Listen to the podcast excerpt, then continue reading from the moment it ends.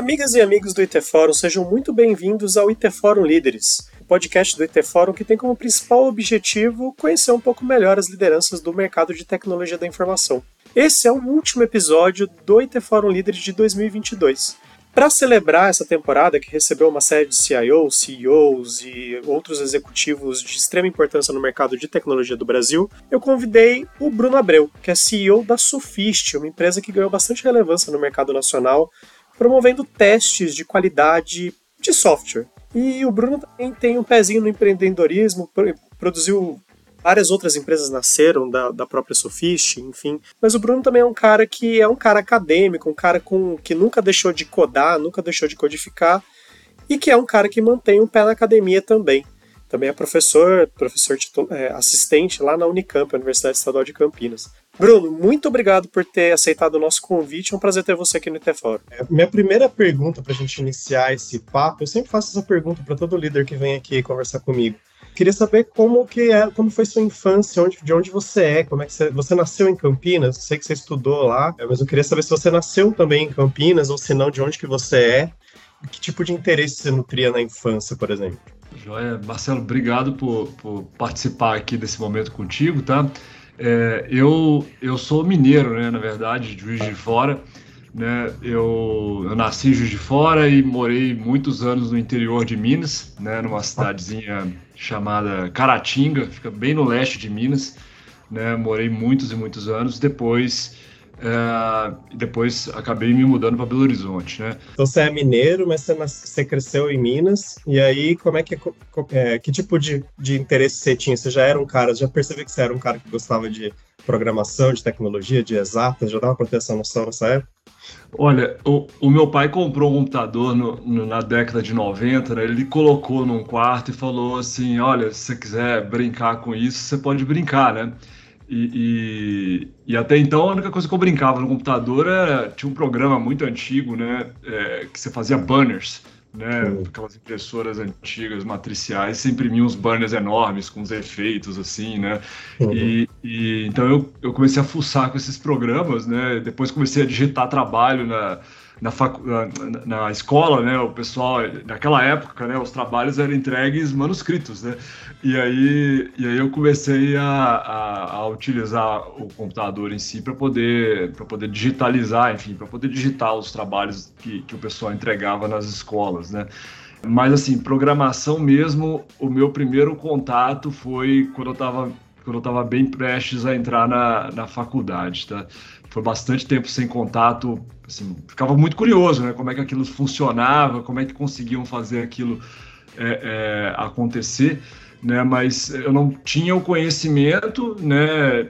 Para eu, eu poder me aprofundar, né? Naquela época também a internet não era, né? Era a época da BBS, né? O pessoal esperava meia-noite para conectar conexão de escada para entrar em canal de, de, de, naquela época usavam Mirk, né? Enfim, uhum. chat por texto e, e era isso, sabe, basicamente, né? Então tinha muito pouco contato com programação. Legal. E aí você foi fazer faculdade de, de, de, de, tecnologia? Foi em Minas que você fez faculdade, Bruno? Não foi aqui em Campinas? Ah, eu fiz eu fiz faculdade de, de computação, né, ciência da computação lá na Federal de Minas, né? Eu ah, me mudei tá. para lá para poder fazer minha graduação. E lá, é, surpresa, né? Imagina, primeiro dia de aula, o professor pergunta, né? Quem aqui já programou, né? Sei lá, 70%, 80% da classe levanta a mão, sim, porque muita gente vinha do curso técnico, né? Ali da, da, da grande BH, enfim. E eu lá, nossa, é, não, eu nunca programei, entendeu? Eu, tô aqui, inclusive, para entender como é que esse negócio funciona, porque computador é um negócio que eu gosto, sabe? Exatas eu gosto, matemática eu gosto, mas é, vamos ver como é que é, né? E aí, é, o, o, primeiro susto, né, para mim naquela época foi, foi esse, né? Assim, pouca, muito, muita gente já com conhecimento e, e eu ali, putz, eu vou ter que correr bastante atrás, entendeu? Para eu conseguir parear com os, com os meus colegas, né? E teve, e correu? Ah, corri, corri bastante. Os, os primeiros anos foram, foram bem. É, foram bem desafiadores, assim, né? Computação é um negócio muito. parece magia, né? Quando você olha de fora, né? Mas você começa a entender como é que as coisas se conectam, é, é maravilhoso, assim, pelo menos para mim, né? Que, que sou da, da área, eu fico bem encantado, né, com, no, no, como as coisas funcionam. Legal. E apesar dessa dificuldade, você nunca você gostou tanto que você nunca se afastou dessa coisa de programação e software, né, Bruno? Mesmo empreendendo, você ainda está muito próximo disso. Os códigos estão na sua veia, digamos assim. Na, eu, eu, eu adoro, entendeu? Eu adoro é, é, mexer com coisas que têm a ver com programação, né? Você falou do, de empreender, de empreender, né? E, e, e acho que uma coisa que me marcou profundamente na época da, da graduação, né, é que no início para mim a programa a computação né ela parecia uma coisa assim nossa eu vou poxa, então é isso que eu vou fazer, eu vou ficar programando o dia inteiro, é, talvez, sabe, isolado ali no. A gente usava os laboratórios né, da, da, universidade, então, assim, era um monte de gente calada, todo mundo olhando para sua telinha e o barulho do teclado. E, e eu falava, nossa, mas estranho. E, e, acho que teve um momento muito importante lá, né, naquela, naquela época, que foi quando eu percebi que que eu poderia usar a computação, é, mas me conectar com as pessoas também através disso, né? Que foi, é, enfim, através de movimento de empresa júnior, né? Naquela época eu participei ativamente de, de, de, de empresa júnior lá, na, lá na, na, na universidade, né?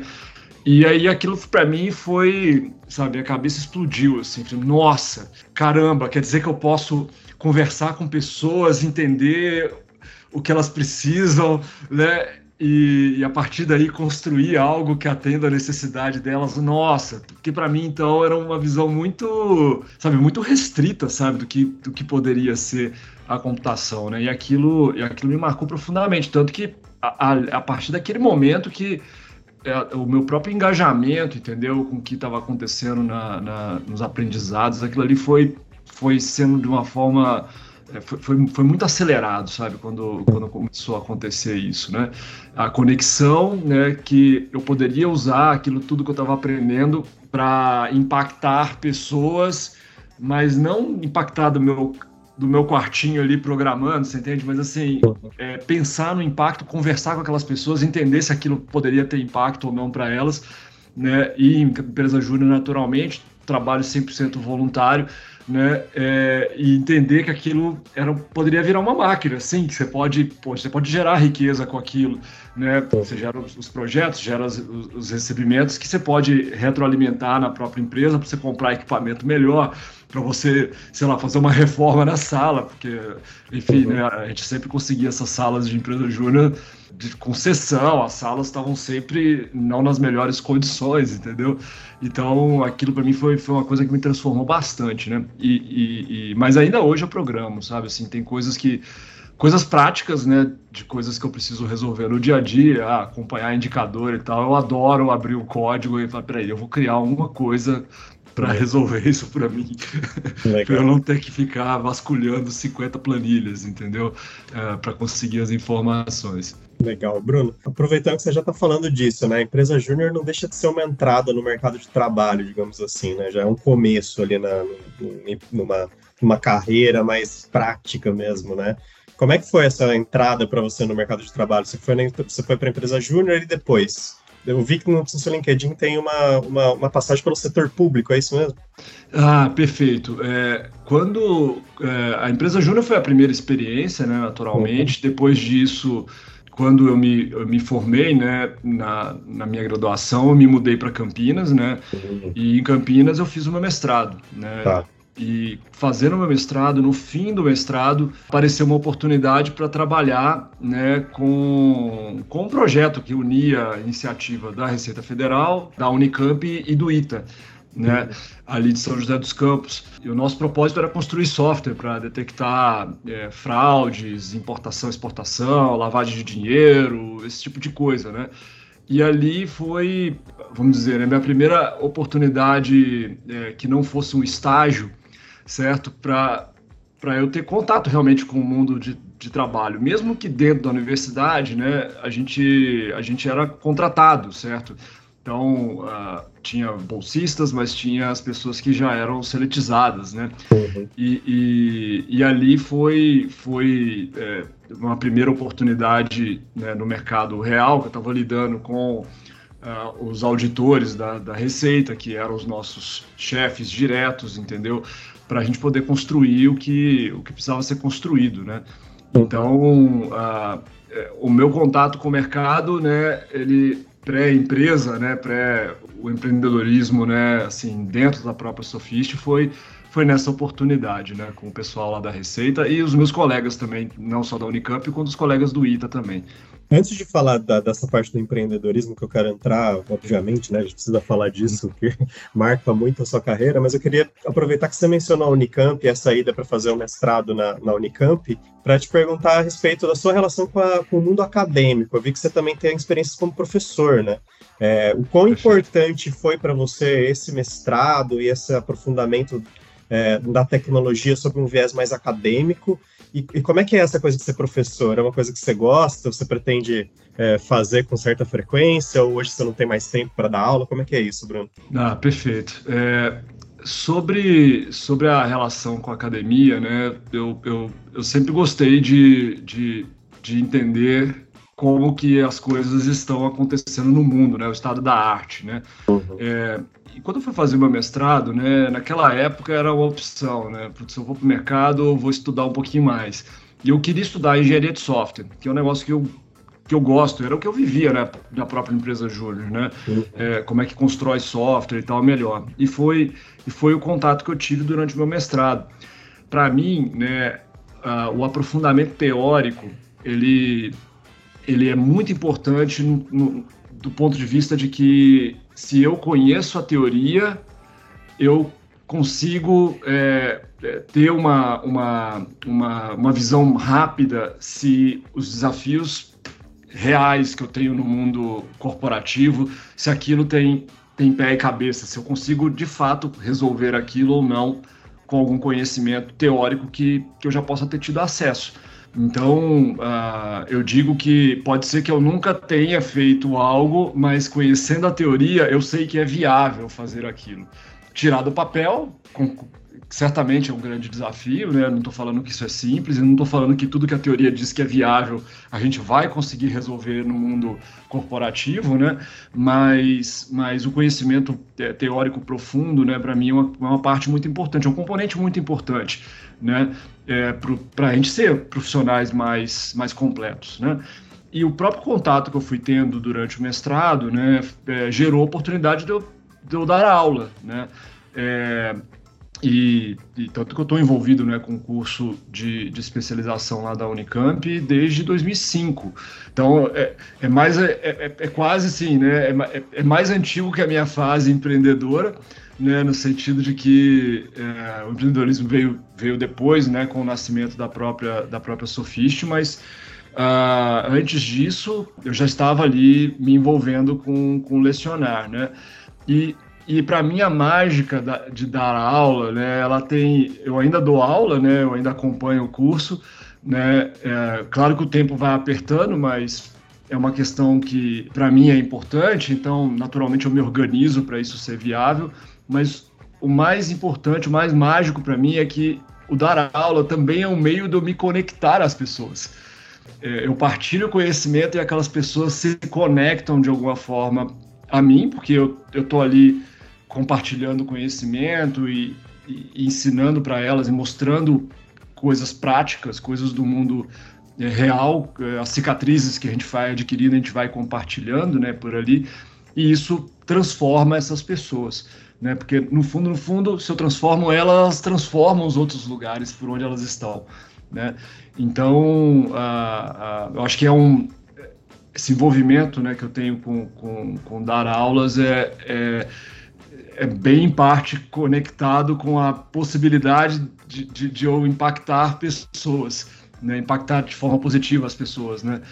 é engraçado porque eu vou me conectando com um propósito, sabe? Assim, eu vou entendendo um pouco de por que, que eu tô fazendo o que eu tô fazendo, por que, que eu continuo fazendo o que eu tô fazendo, né?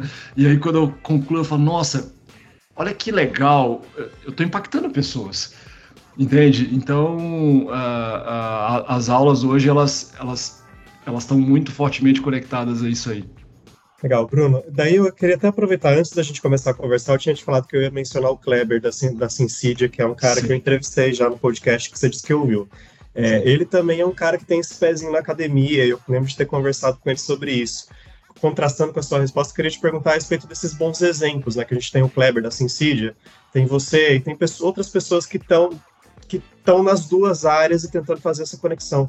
É, Campinas também foi importante em termos de ambiente para você seguir na carreira do empreendedorismo e como é que esse ambiente, que a gente também observa em outros lugares no Brasil, como em Recife, até em Belo Horizonte, por exemplo, o quão importante é ter um ambiente propício, assim, que misture ou que tente encontrar interconexões entre academia e mercado?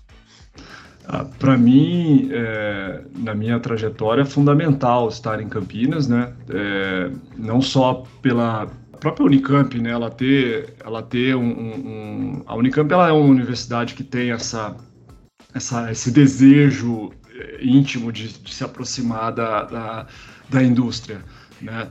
É, historicamente tem muitos casos de aproximação com a indústria que são muito bem sucedidos, professores que têm muita, uma relação muito boa com, com a indústria também, com as empresas de tecnologia, né? Então, para mim, né, estar por ali, é, certamente é, enfim, muito, muitos empreendedores, inclusive da região de Campinas, são ex-alunos ali. Né? É, é, é a gente tem o próprio Fabrício, né, que, que é ex-aluno ali da Unicamp, o Fabrício da, da, da Móvel, né? É, enfim, então, que é um. Eu olho e falo, putz, esse cara caramba, tem muita coisa para poder né, aprender escutando ele, né? Então, uh, esse ambiente né, em que uh, as pessoas estão por ali, os professores eles veem valor nisso, os professores, é, inclusive, te estimulam a, a você ter contato com, com, com, as empresas. E própria, a própria universidade que oferece, no nosso caso, nós ficamos um tempo incubado dentro de uma, uma incubadora de software, né? É, o Softex, que por mais que o Softex não é Unicamp, o Softex estava dentro da Unicamp né, naquela época, né? E para a gente era muito cômodo. Pô, eu estou aqui no Instituto de Computação, eu ando, tudo bem que era um grande morro, né? Que subir um morrão lá, mas é, eu ando 10 minutos e eu estou na empresa certo? Onde eu posso conduzir aqui os meus projetos né, é, de, de empresa, sendo, sendo apoiado, o que seja. Então, as coisas estão muito bem conectadas ali, sabe? Eu acho que e hoje ainda continuam muito bem conectadas, né? São, são raros os casos em que, inclusive na época, teve uma época que eu participei da congregação, né, de, de quando eu fazia o mestrado, eu era um dos membros da congregação, então você via os assuntos sendo discutidos. E, e assim, todos os casos que apareciam de conexão com indústria eram casos que, que eram, beleza, temos que fazer isso acontecer.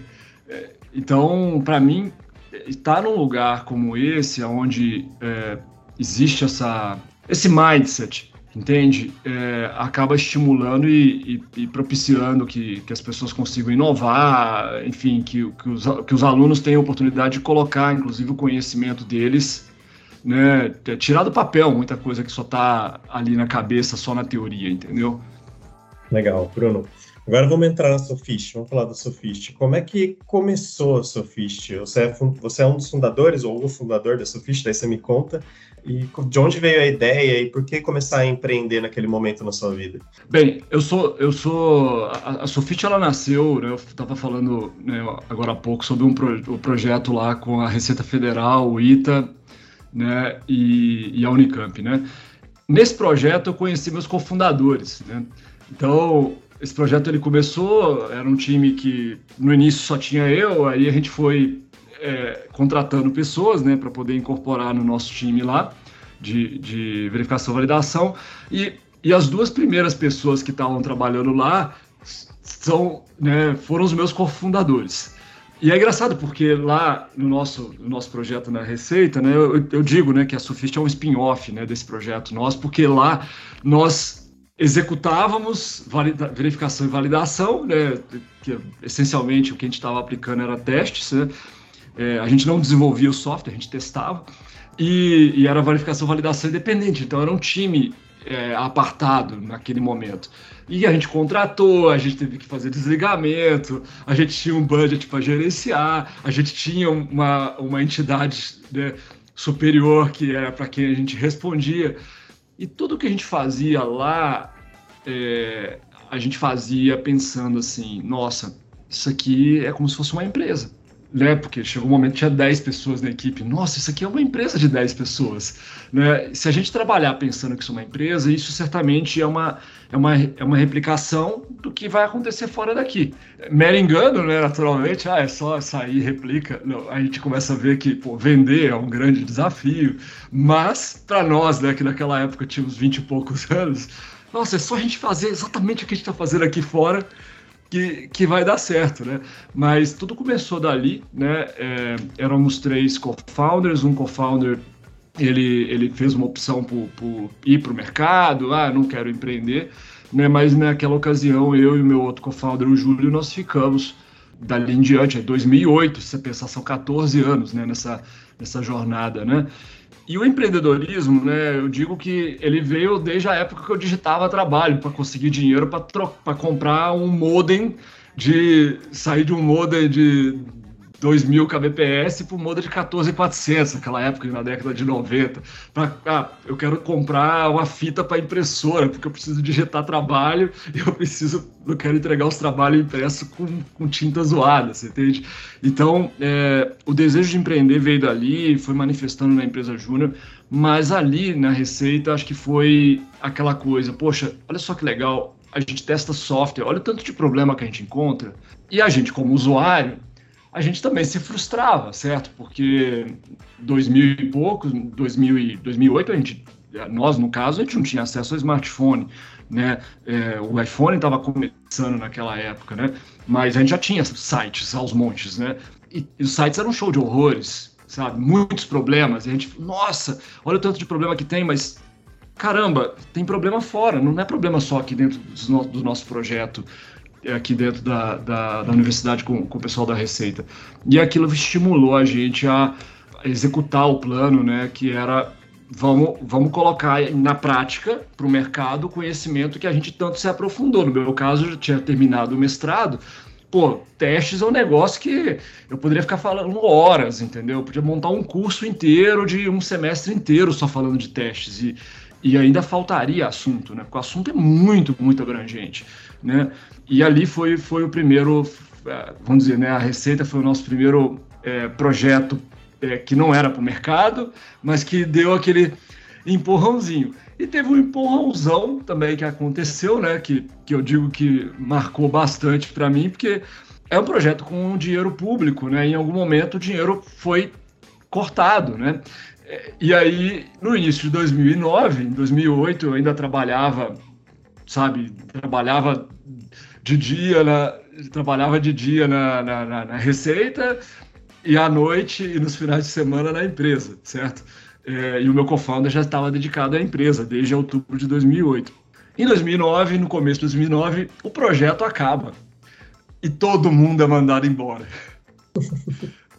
todo mundo foi mandado embora. E aí, com aquilo, é, foi, foi o empurrãozão que faltava para eu falar agora é só sofiste. Aí, claro, faz todo o ajuste de, de o, ajuste, o ajuste do orçamento pessoal, porque, enfim, você estava trabalhando, você tinha um salário, e agora você não tem mais salário, porque você tem que fazer, você tem que construir a oportunidade para gerar a chance de você receber talvez o salário, né? Então foi uma coisa que aconteceu de forma bem, os primeiros anos foram muito intensos assim, quando quando eu paro e penso, nossa, cara, ainda bem Ainda bem que eu tava com os meus vinte e poucos anos, entendeu? né? Entendo perfeitamente. Ô, Bruno, e aí esse, esse empurrãozão que você tá chamando, que é praticamente um empurrão pro pé, digamos assim, né?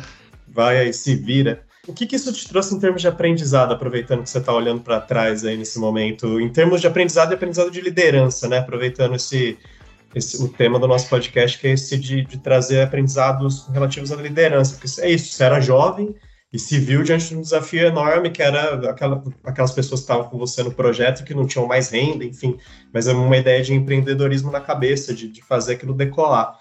É, qual foi o grande aprendizado naquele início e que persiste até hoje, assim, em termos de liderança para você? Uma coisa que está muito forte para mim é, é, abraçar as escolhas, sabe?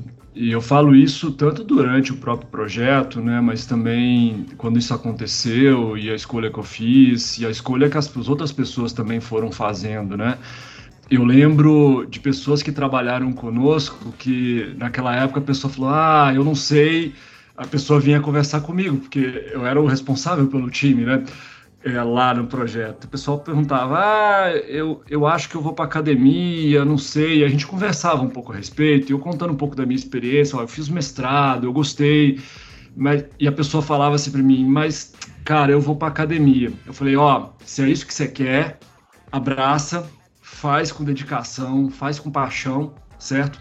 Se entrega no que você faz que as coisas vão acontecer. E eu aí eu fico pensando, eu lembro de todas as pessoas que trabalharam naquela época. Uma pessoa, hoje ela trabalha na CIT, é um senior manager na CIT, e essa pessoa, desde que saiu de lá pela CIT até hoje, então imagina, 10, 15 anos na mesma empresa.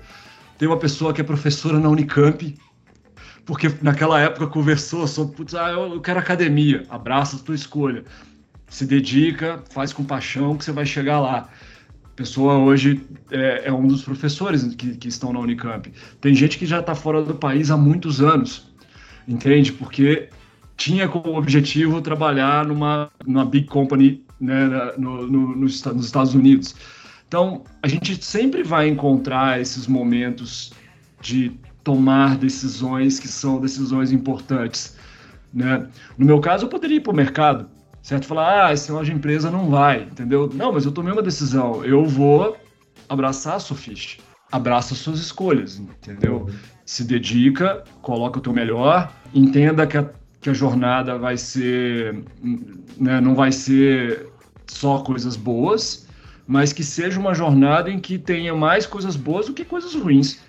Né? Não tem nenhum cenário que eu acho que, né, eu pensando como líder, não tem nenhum cenário que a gente só vai ter coisas boas sabe? Sempre vai vir algumas coisinhas para tentar eventualmente desanimar, seja porque é uma coisa externa ou até uma coisa com nós mesmos, entendeu? Que às vezes a gente para e reflete, mas é, eu lembro que naquela época o acolher e conversar com essas pessoas de uma forma bem honesta mesmo, sabe? De, de, uhum. de, e, e mostrar para elas que você pode fazer o que você quer, mas tem uma contrapartida sua, né, que é a contrapartida de você se dedicar, se empenhar, né, para chegar lá, foi uma das coisas que, que eu trago desde sempre, né, é, para mim e eu sempre que possível eu propago, né, para quem para quem é, quer ter esse tipo de, de, de conversa comigo, né. Legal. O Bruno, desde então a Sofist cresceu bastante, né? Com, que tamanho que está a empresa hoje? Eu sei que, e, inclusive, você também empreendeu em outras frentes, tem outras empresas é, em que você investiu esforço nesse período até aqui, né? Como é que foi isso? Hoje, né, quando eu penso na a Sufist, né, enfim, ela, a Sufist teve altos e baixos, né, como toda empresa. Eu, eu lembro que que 16 para de, de 15 para 16 a gente teve realmente uma época bem onde a resiliência foi colocada extremamente à prova, né? A gente tinha um time de cerca de 40 pessoas, a gente terminou o ano de 2016 com 9 pessoas, né? E hoje nós estamos com 120 pessoas no time, né? E, e enfim, então é, é uma, é uma mostra, né, de que não são só é, não é só o dia com sol, né, sem nuvens, né, tem, tem as épocas das tormentas também, né. Então, a, a ela, sim, ela vem, principalmente nos últimos cinco anos, quatro anos, ela vem crescendo de forma é, acelerada, né, pensando na nossa trajetória, é um ano de grande desenvolvimento para a gente, né, de crescimento, e durante o período, né, a gente também, uh, eu e os, e os, meus, o meu co-founder e os outros sócios, né, uh, naturalmente a gente sempre teve uh, o desejo de, de pensar em outras coisas, né, e nesse intervalo de tempo, né, saíram também eh, spin-offs da própria Sofist. Então, dentro da própria Sofist, ideias nasceram, viraram novas empresas. Né? Uhum. Claro, empresas que nasceram e morreram, né? faz parte, porque, enfim, o mercado muda, etc. Mas também empresas que, que nasceram e estão, estão, estão prosperando. Né?